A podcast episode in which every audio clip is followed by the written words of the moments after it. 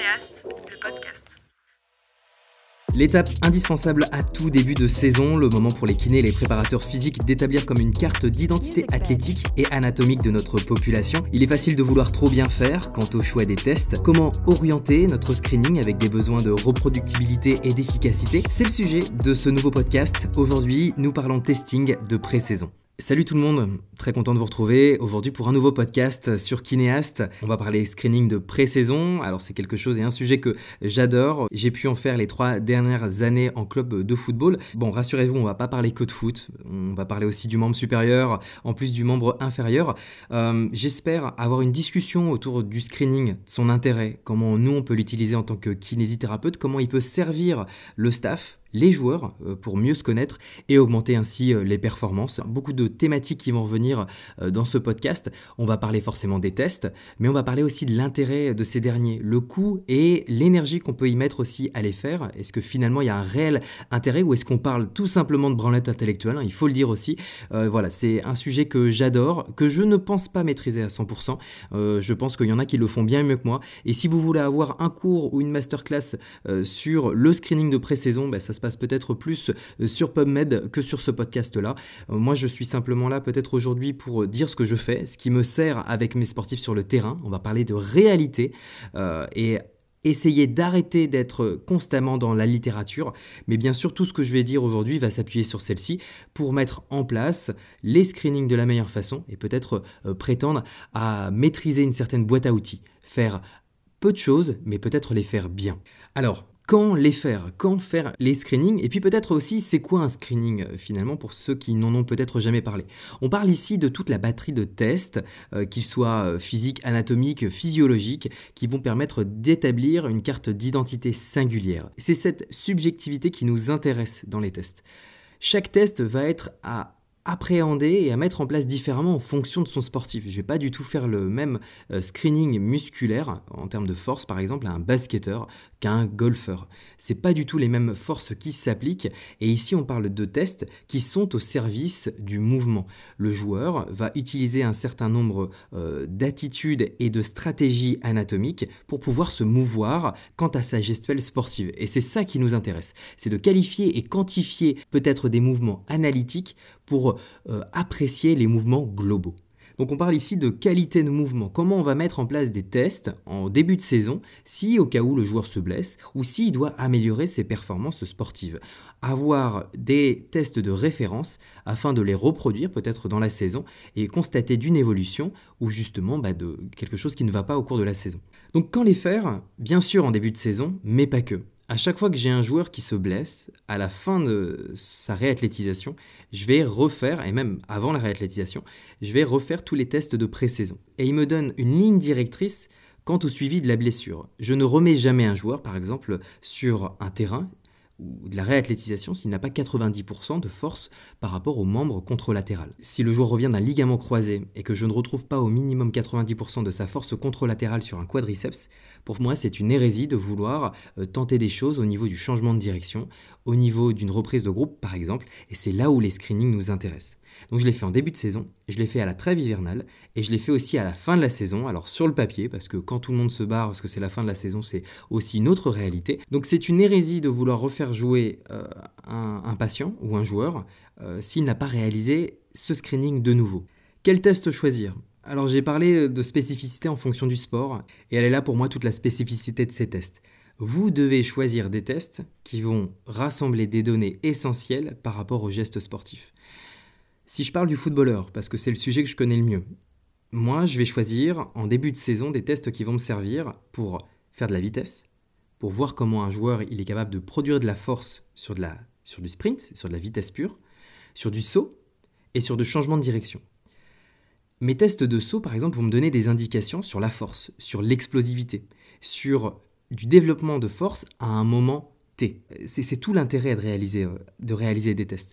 Comment un joueur il va être capable de sauter et de développer des forces horizontales ou verticales pour ensuite derrière me créer un changement de direction pour tromper son adversaire? C'est là l'intérêt finalement de réaliser tous ces tests-là. Il va y avoir tous les tests kinés qui nous ressemblent un peu plus euh, de base, j'ai envie de dire, par exemple ceux qui sont liés au ROM, au range of motion, donc tout ce qui va être bilan articulaire et euh, bilan d'amplitude articulaire. Ils sont essentiels, il faut savoir lesquels faire. Euh, membre inférieur, une flexion de hanche, une extension de hanche, pareil pour le genou euh, et la cheville, c'est, c'est le B à bas. Il y a des ROM à forcément avoir sur son document Excel. Au niveau des footballeurs, si on reste sur eux, j'ai besoin de l'amplitude des adducteurs, des amplitudes de la hanche, du genou de, et surtout de la cheville. Une flexion dorsale et une flexion plantaire, c'est pour moi indéniable à avoir dans son package de ROM. Donc rien qu'avec un bon vieux goniomètre, on fait déjà des choses super. Ça peut vous paraître très simple ce que je dis, mais il y a un tas de clubs, ils le font même pas. Ils n'ont pas de données de référence sur une flexion plantaire de cheville. Donc quand un mec se fait une fracture au niveau de la malléole externe, on n'a aucune donnée de pré-saison qui puisse nous dire, à part le membre sain, qui puisse nous dire, ok, le mec, euh, c'est normal, c'est connu, sa valeur de référence, elle est de temps. Et je dois ramener mon joueur à cette valeur de référence. Donc il y a des choses très simples que vous pouvez faire, même sans moyens. Et ça m'amène justement à dire qu'un test euh, isocinétique, c'est super, parce que ça donne des indications sur la puissance max, sur la force max, sur euh, toute l'amplitude du mouvement, sur le rapport agoniste-antagoniste, c'est génial, mais ça a aussi beaucoup d'inconvénients. Ce même test isocinétique, il a un coût, il faut l'espace, il crée de la fatigue, il y a une durée aussi pour réaliser ce test-là. Il faut se demander et prouver l'intérêt de réaliser un test isocinétique à tous nos sportifs. Et il donne des valeurs analytiques. Il ne va pas donner des valeurs globales comme un test de saut pourrait nous donner. Donc pour finir sur euh, l'isocinétisme, c'est génial. C'est un outil, si vous l'avez au cabinet ou si vous l'avez dans un club, c'est génial. Utilisez-le et formez-vous aussi à l'utiliser. Et c'est, on parle de formation diplômante. Bon, maintenant je parle des tests de saut. Pour moi, les tests de saut, c'est la base c'est vraiment génial parce que il nous faut des indications sur la vitesse, la puissance, la force explosive, la force max, le contrôle moteur et la mobilité. J'ai parlé de la mobilité, c'est le pilier de tous ces tests-là. On va aller ensuite vers le contrôle moteur, la force max, et vers des patterns euh, bien plus intéressants et bien plus spécifiques comme la force explosive, la puissance et la vitesse. Mais si on se garde de faire son boulot de kiné, mobilité, contrôle moteur et force max, c'est le minimum. Les tests de saut, ils vont nous donner une indication sur euh, comment notre patient ou notre joueur développe de la force au niveau horizontal et vertical, pour derrière faire un sprint, faire un changement de direction par exemple.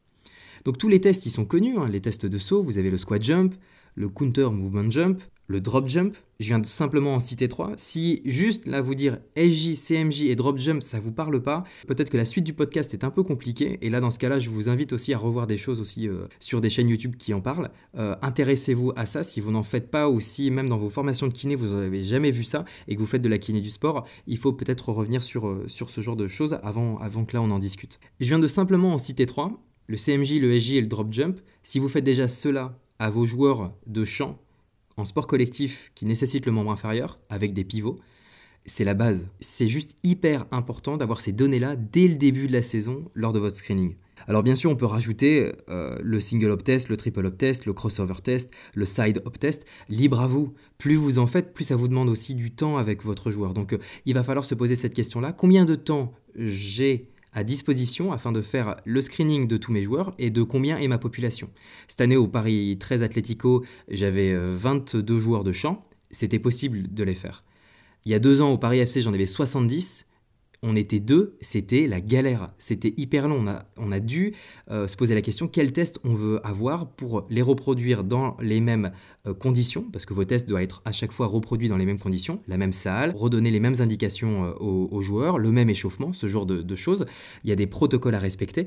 Donc voilà, il y a aussi une question à vous poser. J'ai une équipe à disposition, mais qu'est-ce que je veux mettre en place avec eux? Et à quelle fin? Il faut toujours se poser la question quel test pour en faire quoi derrière? De la prévention, améliorer les performances, du suivi ou simplement avoir une bardée de résultats juste pour en avoir? Donc on reste sur nos tests de saut. Un test de saut, il est important parce qu'il va donner des indications sur la décélération, sur l'accélération et sur l'atterrissage. Et dans tout mouvement, j'ai un déplacement. Il y a une action qu'on essaye de reproduire sur le terrain. C'est pour ça que ces tests sont importants. Maintenant, il existe des applications comme MyJump, MySprint, qui coûtent rien, 10 euros sur euh, l'Apple Store, et qui vous permettent d'avoir presque autant d'indications qu'une plateforme de force chez Vald ou chez Kinvent. Mais mon Dieu, c'est juste génial d'avoir euh, ça à portée de main dans son smartphone. Si dans une fédé ou un club, on n'a pas les moyens nécessaires pour pouvoir refaire ces tests-là, il nous suffit juste d'utiliser notre téléphone et 10 balles. C'est juste incroyable d'avoir tout ça dans la poche.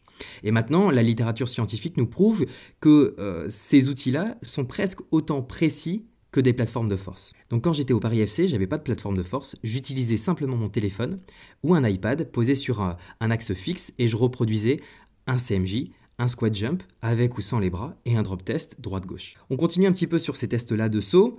Une fois que j'ai toutes les données et que je suis capable de dire, ben voilà, lui, il a une asymétrie parce que le drop jump me le montre. Lui, il saute pas haut pour son poste parce que à son âge, à sa taille, à son poids, dans la littérature scientifique, il est un peu en dessous. Ou alors vous faites des moyennes par rapport à votre propre groupe. Je préfère d'ailleurs faire ça. Je fais des moyennes par rapport à mon groupe ou alors, ou alors dans une même équipe par rapport au poste rencontré. Je vais mettre mes attaquants avec mes attaquants, mes défenseurs avec mes défenseurs, mes milieux avec mes milieux, et puis je vais comparer les moyennes entre eux. Et je vais aussi peut-être faire l'écart type et les ramener par rapport à leur taille, leur poids, parce que c'est important d'avoir des données par rapport au, au rapport poids-puissance, tout simplement. Il existe dans la littérature, sur les tests de saut, la moyenne dans, euh, dans le basket, la moyenne dans le football, de tel ou tel niveau. Donc en fait, il y a tellement de papiers qui sortent chaque année que vos tests, vous êtes capable de les comparer.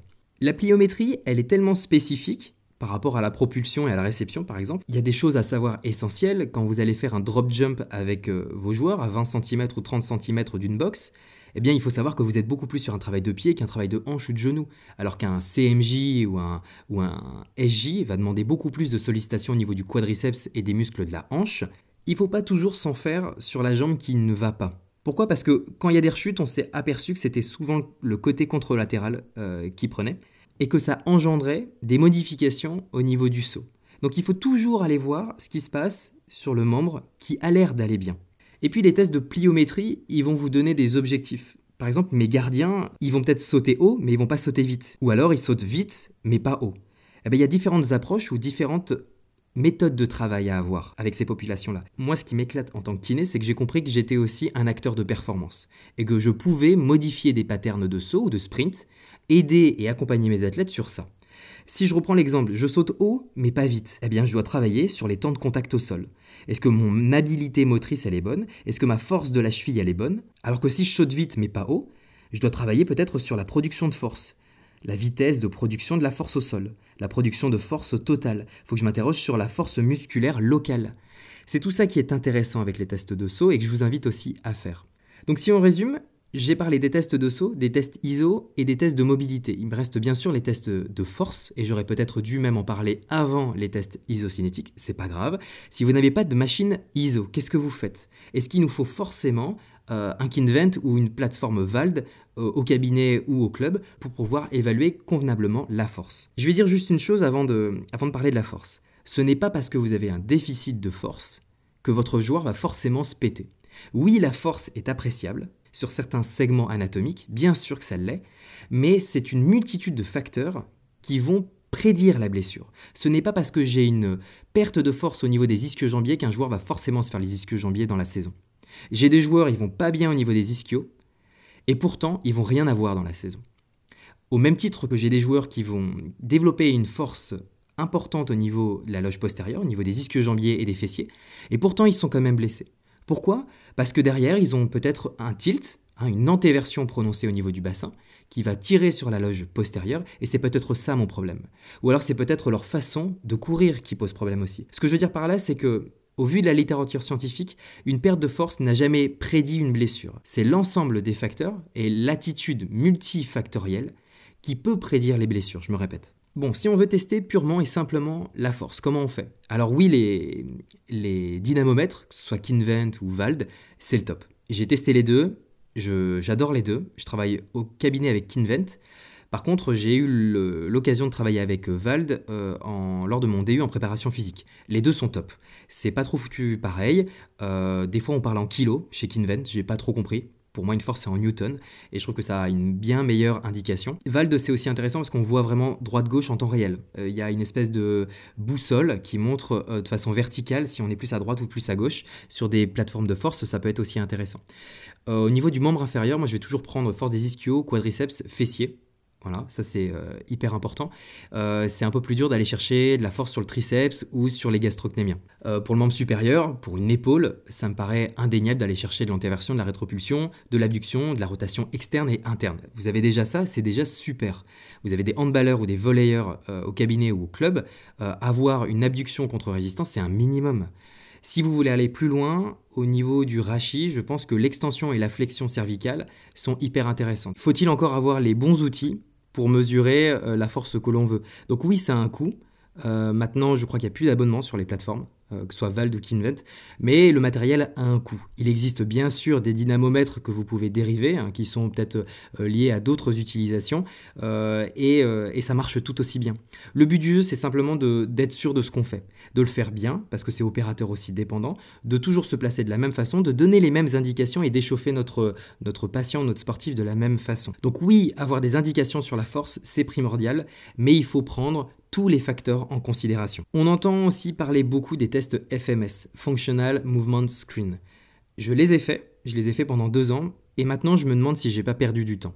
Faire tous les tests FMS ou ceux qui nous intéressent, alors je reviens un petit peu sur les tests FMS, on va qualifier sur une petite échelle comment notre joueur va se comporter au niveau d'un mouvement abdominal, d'un mouvement de rotation du tronc, d'un mouvement de flexion de hanche, évaluer un squat, évaluer une fente avant. Est-ce qu'il le fait bien, est-ce qu'il le fait pas bien? Mais finalement, qu'est-ce que ça veut dire de faire bien le mouvement? Est-ce que chacun ne fait pas son mouvement comment il est bien? Est-ce qu'on veut vraiment changer le pattern d'un mec qui fait un mouvement alors que finalement sa préférence motrice elle est là? Et il va peut-être faire aussi euh, ce geste-là quand il va être en compétition. Est-ce que vouloir tout changer ou euh, qualifier un mouvement, est-ce que c'est finalement très bon pour, euh, pour l'athlète? Je, trouve que je m'exprime un peu mal. Je vais prendre un exemple. Est-ce que finalement un squat, un mec qui va lever un petit peu euh, le talon et qui va pas être uniquement sur le plat du pied, est-ce que c'est finalement si mauvais que ça? Alors oui, c'est explicable. Peut-être par une raideur lombaire, peut-être par un manque de flexion dorsale au niveau de la cheville. Oui, c'est explicable. Mais est-ce qu'on veut à tout prix le changer? C'est ça qui me gêne dans les tests FMS, c'est que c'est une batterie de tests euh, où on va évaluer seulement la qualité du mouvement. Alors c'est intéressant, mais je pense qu'on a plus de 15 ou 20 joueurs, c'est impossible à réaliser. Ça demande beaucoup trop de temps, il y a beaucoup trop de tests, et je trouve que euh, euh, sur de la mobilité, on est déjà bon. Hein. là, on a un chiffre, alors qu'avec les tests FMS, on n'en a pas, et c'est ça qui me gêne un petit peu. Donc maintenant, je les ferai de moins en moins, les tests FMS, sauf quand je suis au cabinet avec un athlète avec des besoins précis, mais j'arrêterai de le faire chez une population euh, de jeunes, euh, j'en ai 20 à faire dans l'après-midi, et je vais perdre beaucoup trop de temps. Donc les tests FMS, allez les voir, je vous invite d'ailleurs à aller voir la chaîne YouTube euh, Prépa et Performance, il en parle très très bien, il a tout détaillé aussi là-dessus, il parle de la mallette et de sans la mallette, parce qu'il y, a une mallette aussi qui est vendue avec les tests FMS, il y a même une formation qui existe aussi sur les tests FMS que je n'ai pas faite, mais... Euh, aujourd'hui, je suis en mesure de dire que les tests FMS, ça fait pas tout. D'ailleurs, je fais une petite aparté, mais si les tests euh, et d'avoir un listing complet des, tests vous intéresse, j'ai fait une vidéo YouTube euh, à ce sujet-là que vous retrouvez sur euh, mon YouTube, Kinéast. Et je sais que les bouquins de préparation physique Fort Trainer en parlent très très bien. Achetez notamment celui avec le jeune athlète. Il y a tous les, tests de pré-saison, sur le football aussi. Donc moi, ça m'aide d'avoir les tests à l'écrit ou de les avoir quelque part. Donc il y a des ouvrages qui sont faits à ce sujet-là. Allez piocher un peu à droite à gauche et puis faites-vous peut-être votre propre boîte à outils. Voilà, j'ai parlé des tests de force, des tests de saut, de l'isocinétisme, des tests de mobilité. À ça se rajoute bien sûr le questionnaire avec le joueur, de discuter avec lui, de faire une anamnèse, de prendre en compte toutes les blessures qui y auparavant. Il faudrait d'ailleurs commencer par ça. J'aurais dû commencer ce podcast par là. Commencer par discuter avec votre gars sur la table, bah tiens, tu t'es fait quoi l'année dernière, tu as été arrêté combien de temps, euh, qu'est-ce que il y a des choses qui t'embêtent en ce moment, mais allez loin, parlez de nutrition, parlez de sommeil, parlez, ne parlez pas que d'anatomie aussi avec eux, il y a aussi peut-être euh, un dossier à monter avec euh, votre, votre joueur. Alors bien sûr, ça demande du temps, je suis conscient qu'on ne peut pas tout faire. Et de toute façon, il y a aussi le médecin qui doit vous accompagner là-dessus. Et parfois, c'est vous le médecin finalement dans certaines structures, peut-être de plus bas niveau, mais le médecin, lui, il va faire son anamnèse à lui, il va proposer une échographie cardiaque, euh, peut-être même une IRM de contrôle, s'il doit en faire une, le test isocinétique bien sûr, mais il va euh, faire tout un bilan médical en plus de vous euh, sur le joueur, et ce bilan-là, vous devez le demander. Vous devez l'avoir, vous devez l'avoir dans votre fiche document patient, vous devez la consulter et l'avoir aussi en tête. Donc du coup, avec tous ces tests-là et tous les résultats que vous avez récoltés, comment vous allez faire et qu'est-ce que vous allez euh, pouvoir en tirer bah, Déjà, il faut les savoir les récolter et les classer. Hein. ça demande aussi beaucoup de boulot. Moi, ce que je vous conseille, c'est de ne jamais les, faire et de noter euh, en fait directement ce que ça veut dire. Bah, tiens, il a un déficit de ça, donc il faudrait lui faire telle prévention. Notez vos observations. Vous ferez l'interprétation et la conclusion plus tard, à la maison, tranquille devant l'ordi, et vous donnerez ensuite la bonne prévention ou les bonnes conclusions avec le doc sur tel ou tel joueur. Comment vous devez les récolter? Franchement, Google Sheet, euh, ça reste la base, mais je pense qu'il faut faire son document aussi avant. Sans vous le donner, mais je vous expliquer un peu comment je bossais moi dans le foot, j'avais un Google Sheet où il y avait sur la gauche tous les noms des joueurs et en fait il y avait des fiches patients. Tu pouvais cliquer sur le joueur, ça t'emmenait sur l'onglet correspondant au joueur et avais, tu retrouvais ces tableaux avec le 28 août j'ai fait tel et tel test, il y avait ça, ça, ça. Au mois de décembre il y avait ça, ça, ça comme résultat et puis ça me donnait directement et de façon euh, automatisée des diagrammes, des, euh, des camemberts, plein de choses que j'avais besoin. Donc en fait il faut automatiser vos résultats et s'y connaître aussi un petit peu en informatique, je pense. Il y a beaucoup euh, de logiciels qui existent comme Ascamon par exemple dans le football qui demande un certain coût au club. Je ne suis pas sûr que tous les clubs vont accepter de mettre la main au porte-monnaie. Donc il faut aussi vous euh, faire vos propres documents Google Sheet, Word, ce que vous voulez, mais faites votre, votre propre tambouille parce que ça va être plus clair pour vous, vous allez pouvoir retrouver plus facilement vos données. les logiciels, c'est bien, mais on se balade un peu à droite à gauche, on ne sait pas trop où on, on a telle ou telle information, ça devient compliqué, alors que je pense se faire son propre truc, c'est bien mieux. Je reviens aussi sur autre chose, c'est qu'un test seul, il ne veut rien dire. Vous allez tester le membre supérieur de votre handballeur euh, sur des tests tendineux par exemple, ça ne veut rien dire. Il faut faire une batterie de tests pour établir comme un cluster. Et c'est seulement un cluster qui va vous donner des conclusions et une interprétation quant à vos tests. Tiens, j'ai un joueur qui au niveau du membre supérieur, il est faible sur l'abduction. Euh, au niveau des tests euh, proprioceptifs, tiens d'ailleurs on va en parler aussi des tests proprio, je retrouve ça, ça, ça. C'est l'ensemble de vos tests qui va permettre d'établir une conclusion et de donner la bonne prévention. Je fais une aparté maintenant sur les tests proprioceptifs. Il en existe plein pour le membre sup, pour le membre inf. Alors bien sûr, je vais les citer aussi un petit peu. Un simple test fonctionnel comme le UQYBT, c'est génial à faire. Vous laissez votre marquage au sol et puis ensuite vous faites vos tests sur toute l'année dessus. Puis dès que vous avez une blessure au niveau de la cheville, vous remettez votre joueur sur le marquage. Et voilà, il est fait votre test. Ça vous a pris deux secondes. Vous êtes capable de le reproduire dans les mêmes conditions, d'avoir des données fiables et de pouvoir challenger un peu votre joueur sur des, euh, résultats euh, d'avant. Pour les tests de membres supérieurs, j'utilise, parce que là on parle beaucoup du membre inférieur, moi j'utilise avec mes, avec mes gardiens le CKQS test, Hein, le nombre de touches entre la main droite et la main gauche en position de pompage. Euh, l'équivalent du, du UQYBT euh, au niveau du membre inférieur, mais c'est le Upper Quarter Y Balance Test, la même chose pour le membre supérieur finalement. Le Warm Arm Up Test, j'aime beaucoup aussi celui-là. Et puis, euh, j'aimerais mettre en place, mais ça c'est toujours un peu dur, le test pour les cervicales avec le contrôle sensorimoteur avec un laser. J'utilise aussi de plus en plus des questionnaires comme les questionnaires euh, femmes, le Visa A pour le tendon d'Achille, le Scoragos pour les adducteurs, euh, ACL-RSI, vous les, vous les connaissez forcément, ces, questionnaires-là, et eh ben, je commence à les utiliser aussi en pré-saison. Parce que j'ai remarqué qu'il y a des joueurs qui arrivaient avec des blessures et qui n'en parlaient pas. Ça arrive dans certains, peut-être petits niveaux, euh, que les sportifs ne vont pas vous dire qu'ils se sont blessés l'été ou qu'ils ont des séquelles de la saison précédente, parce qu'ils veulent jouer les mecs faire des questionnaires. Ils se disent, il n'y a que le kiné qui va voir ça. Alors, vous allez me dire que sur un questionnaire, ils peuvent tricher, bien sûr. Mais quand vous allez leur faire euh, les tests de saut juste derrière, vous allez voir qu'ils peuvent pas tricher, les mecs. Tout l'intérêt, du coup, de ce qu'on vient de parler, là, de la vingtaine de minutes, euh, où je viens de vous énumérer tous les tests de pré-saison et le screening, et l'importance de ces derniers va résider sur les préventions que vous allez pouvoir faire. Il y a un, les préventions comme intérêt principal, et deux, bien sûr, le retour à la compétition après une blessure, et de valider étape par étape le RTP. Les préventions, elles doivent être singulières, individuelle et vous devez à chacun de vos joueurs leur donner une prévention. C'est hyper important et pour moi celle-ci, elle résulte des observations que vous avez faites grâce au screening. Que ce soit sur de la mobilité, de la force, des séquelles d'anciennes blessures, la prévention, c'est votre rôle clé.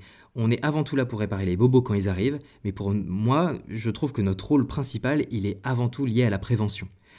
Votre objectif, il est que sur la saison, il y ait le moins de joueurs qui se blessent. Et c'est pas de faire revenir les joueurs le plus vite possible sur le terrain. Elle est là selon moi la nuance. Donc dans vos fiches de prévention, vous allez devoir euh, considérer ce que vous avez vu dans la saison, les refaire travailler. Tiens, par exemple, sur le drop jump, il a une vraie différence droite-gauche, il y a une asymétrie de 16%. Bah, peut-être que c'est lié à euh, finalement des euh, fléchisseurs ou des muscles intrinsèques du pied qui ne vont pas, ou alors une mauvaise utilisation des appuis. Donc on va lui faire travailler ses appuis sur toute la saison, travailler sur le développement de la force au sol. Bah, ça peut être intéressant finalement de, de faire travailler et de donner la bonne prévention à son athlète et de constater finalement au milieu de la saison et à la fin de la saison les évolutions a avoir. Je finis aussi par un dernier sujet, je pense que les kinés ne le font pas, c'est plus de la préparation physique, et le préparateur physique, il est là aussi pour vous assister dans ces tests-là, de faire les siens, c'est lui qui va faire par exemple tous les tests qui sont liés aux filières énergétiques, les tests peut-être de changement de direction, Illinois test, le T-test, euh, voilà, ces tests-là peut-être que c'est en lien avec la préparation physique, mais faites-les main dans la main elle est finie la guerre entre les prépas et les kinés, maintenant il faut qu'on bosse ensemble pour les athlètes et au service de la performance. Donc euh, allez vers le préparateur physique, montrez-lui les, constatations et amusez-vous aussi à comparer, bah tiens, moi je trouve ça au test de saut et toi tu trouves que le test en vitesse il est pas bon aussi, bah, peut-être qu'il y a une corrélation en fait finalement à avoir aussi entre les deux. Je pense que les kinés maintenant on est de plus en plus à même à réaliser des tests aussi sur les terrains. Un test de sprint avec MySprint, on en parlera dans un prochain épisode, dans un prochain podcast, ne m'a jamais donné autant d'indications.